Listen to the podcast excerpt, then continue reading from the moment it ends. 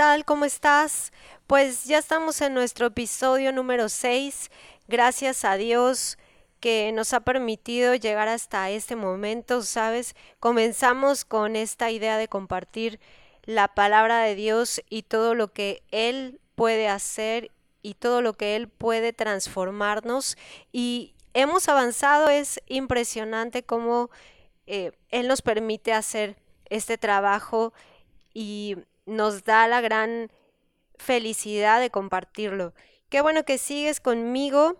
Hoy vamos a hacer un recuento de un episodio, el episodio número 2, que fue justo donde hablamos de David y el cambio que él tuvo cuando recibió la palabra de parte de Dios, que él era un, una persona especial a quien Dios había elegido para ser rey porque había visto su corazón y fue transformada su vida desde lo interno y poco a poco fue cambiando también lo externo, porque recordemos que en ese tiempo, cuando él regresó a su rutina diaria, las cosas, las circunstancias alrededor de él no habían cambiado, pero al cambiar su pensamiento, todo comenzó a ser distinto y por eso también experimentó cosas extraordinarias.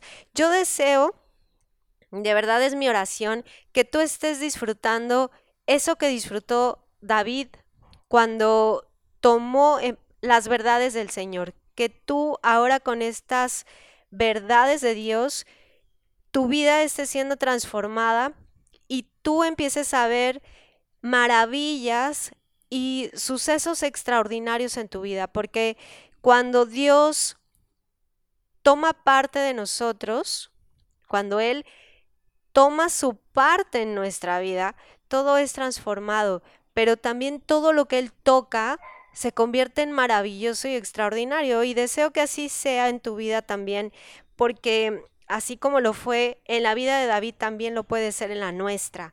Hoy vamos a hablar de una verdad que es hermosa, así como la que ya, ya hablamos en el capítulo, en el episodio anterior, que fue justo que somos hijos y somos herederos. Así fue en el episodio número 5.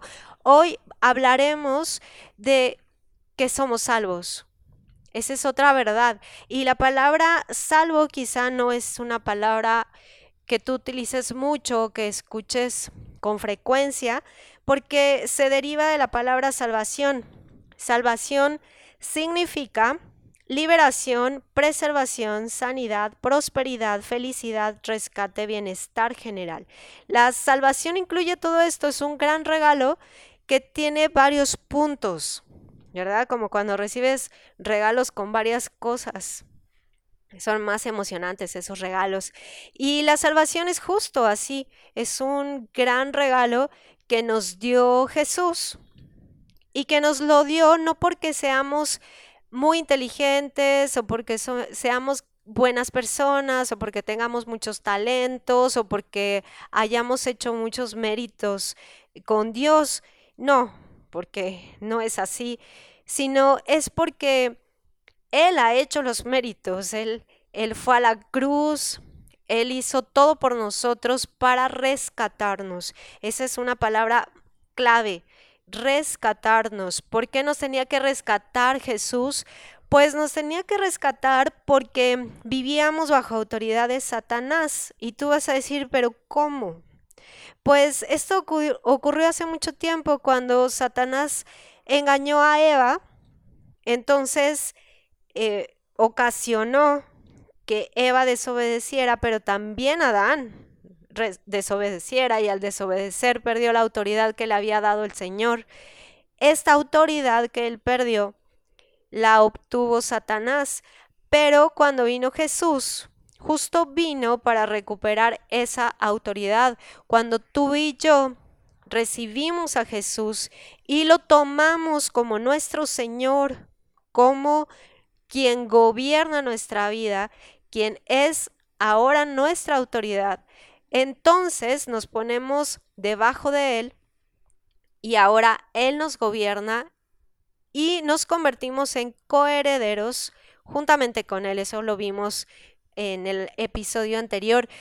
Y hoy estamos hablando de que somos salvos, además de coherederos, somos salvos, tenemos un gran regalo y esto ha sido por gracia. Mira lo que dice Efesios capítulo 2 versículo 8, dice, porque por gracia somos salvos por medio de la fe.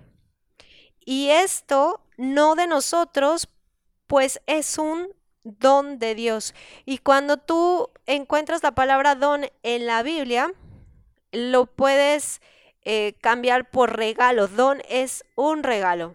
Así es que eh, la salvación, el ser salvos ahora, ha sido un regalo de Dios, un regalo que no merecíamos y que no fue por mérito propio, sino que fue a través de la fe, es decir, de haber aceptado que Jesús nos gobierne y de haber creído completamente en lo que Él nos dice y lo que Él hace.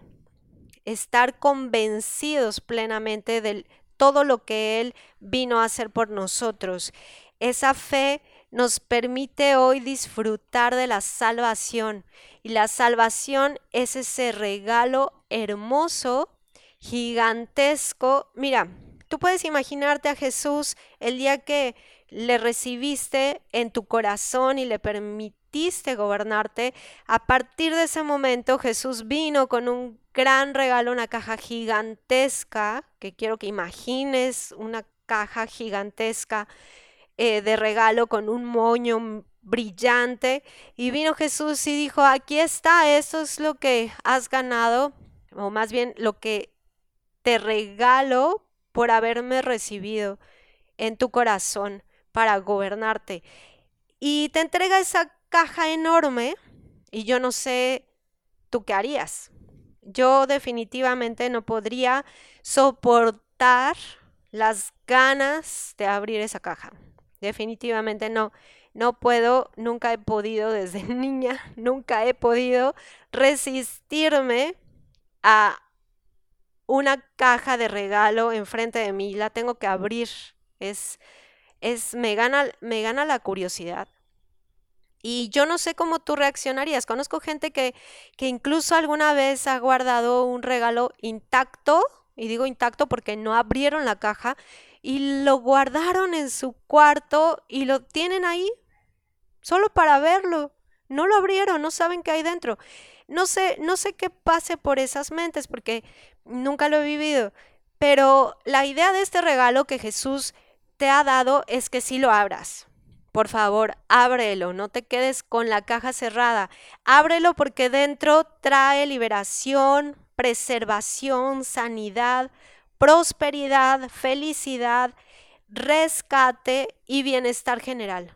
Todo eso viene en esa caja llamada salvación y Jesús sí quiere que lo abras, no solo que lo abras, sino que saques lo que hay ahí y lo empieces a disfrutar, lo vivas, lo no te preocupes. Tal vez en tu mente dices, "No, porque si lo uso se me va a gastar." No te preocupes, úsalo. Se va a renovar conforme tú tengas comunión con el Señor y pases tiempos con Dios, se va a renovar lo que hay ahí, no se te va a terminar, no se acaba. Y también lo puedes compartir porque entre más lo compartas, más vas a tener. Eso es lo hermoso y extraordinario de los regalos de Dios.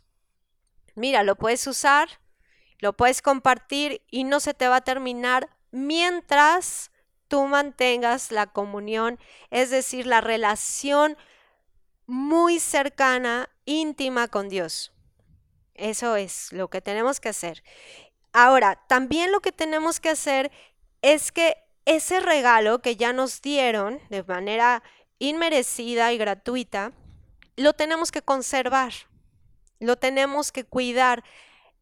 ¿Hasta cuándo? Hasta que Jesús regrese. Así como vino la primera vez, dice su palabra que Él va a venir, nada más que no va a tocar la tierra. Él nos va a esperar desde las nubes y en ese momento todos los que hayamos podido conservar y cuidar esa salvación hasta ese día, iremos con Él, subiremos con Él. ¿Para qué? Para vivir una eternidad con Él. Así es que sí vale la pena cuidarlo.